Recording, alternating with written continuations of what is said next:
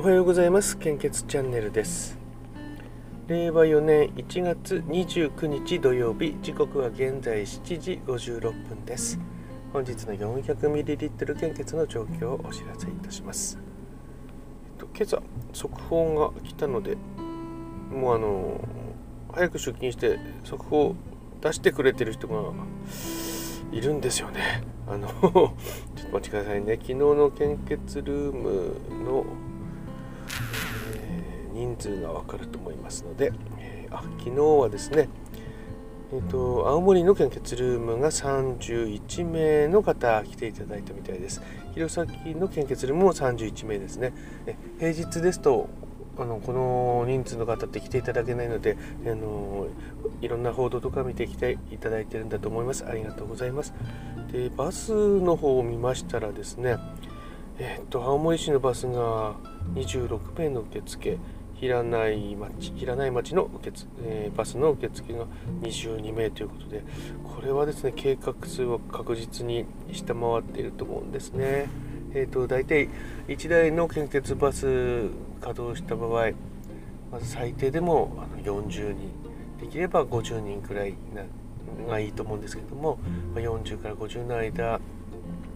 人で、え、計画してそれでまあ、予想しているあの1ヶ月の,、え、あの血液の需要に、え、合致するようあの努力してるわけなんですけどもここで予定の半分とかってなるとですねまあやっぱり血液足りなくなってしまうんですね、まあ、その分献血ルームの方に、えーと、来ていただいてるみたいなのでまたちょっと良、えー、かったんですけどもそれでもやっぱりあのまだまだ、えー、血液が足りないという状況ですね。えー、まあ、多分これ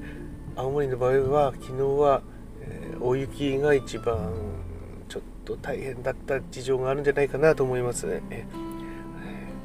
ー、まあ、今日はどうなるかなんですけども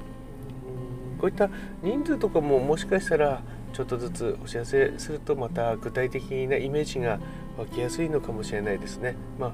一つのあの地域の血液センターの人数なんですけども、ね。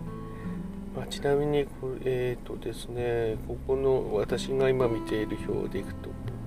今月の、えー、献血バス1台あたりの平均人数が出ているんですけどもこれがですね38.1人となってるんですね。やっぱり40人切っちゃってますもんね、えー、45人ぐらいの方が来ていただけるとですねおそらくあのかなり助かると思うんで、まあ、私たちの伝え方とか、まあ、いろいろ、えー、努力が足りないところとかたくさんあると思いますのでこれからも頑張っていきたいと思います。はい、それでは本日の 400ml 献血の全国の状況です。もう昨日と同じだと思うんですけども、えー、と少々お待ちくださいね。多分ですねダイレクトにこの各公式サイトの情報を日本で一番早く手に入れられる人だと思うんですね私今ねもう長い間やってきてるので、ね、スマホ1台があればもう見れちゃうという感じでしょうかね。えー、そうしますと今日はですね、まあ、昨日と同じですね、えー、北海道地方そしてあすいませんミュートにしてませんでしたねなんか通知がいろいろ来ちゃって今止めましたすいません北海道地方と、え、近畿地方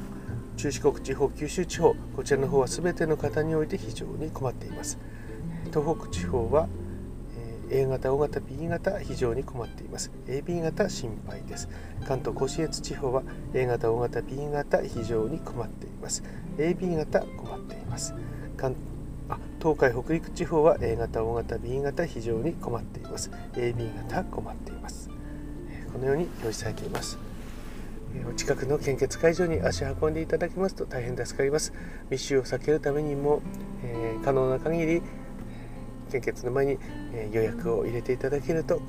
大変助かりますのでどうぞよろしくお願いいたします。引き続きコロナウイルス感染症の状況です。もう毎日見るのが怖くなってくるんですけども、データの更新は、昨日の23時55分です。えー、っと、まだだ出てこないですね、えー、国内のあまた大きな数字になりましたね。新規感染者数8万1810人となっております。1週間前の同じ曜日と比べてプラス3万1966名ですね。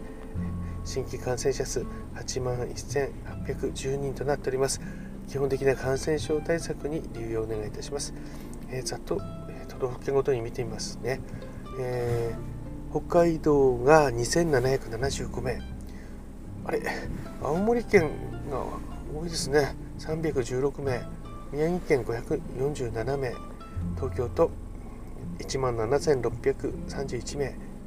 そして、えー、大阪が1万飛んで13名。同期数字はですね、えーと、福岡県は3870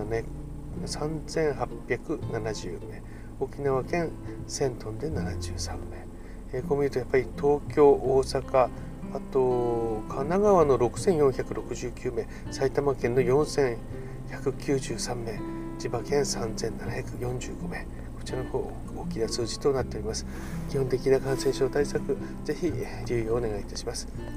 ヘッドラインを見てみます。えーと、濃厚接触者の待機7日に受賞表明、えー、尾身市、え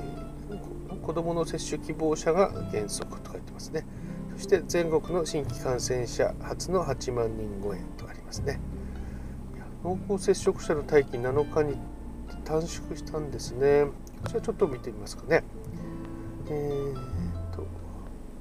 岸岸田首相は28日新型コロナウイルスの変異体オミクロン株に対策のの対応かな？の対策として感染者の濃厚接触者に求める待機期間について現在の10あ10日間から7日間に短縮すると表明した。エッセンシャルワーカーは2回の検査を組み合わせ5日目に解除する。首相官邸で記者団に語った、えー、待機するんです。あの短縮するんですね。エッセンシャルワーカー。私たちもエッセンシャルワーカーになるのかもしれないですね。医療従事者とかとインフラに関わっている方とかですよね。はい。え政府は28日新型コロナウイルスの変異体オミクロン株対策として感染者の濃厚接触者に求めている自宅などでの待機期間を待機期間って言えないんですね私。待機期間を現行の10日間から7日間に短縮することを決め都道府県などに通知した社会機能の維持に欠かせない医療従事者などのエッセンシャルワーカーの待機解除も待機解除の時期も感染者との最後の接触後現行の最短6日目を最短5日目としたということですね。まあ、これはあのうんまあ、濃厚接触者の定義を変えたっていうことなんですね。ねまあうん、しょうがないのかもしれないですけどね。定義を変えるっていうのは、ね、理由はあれでしょうかね。やはりあの、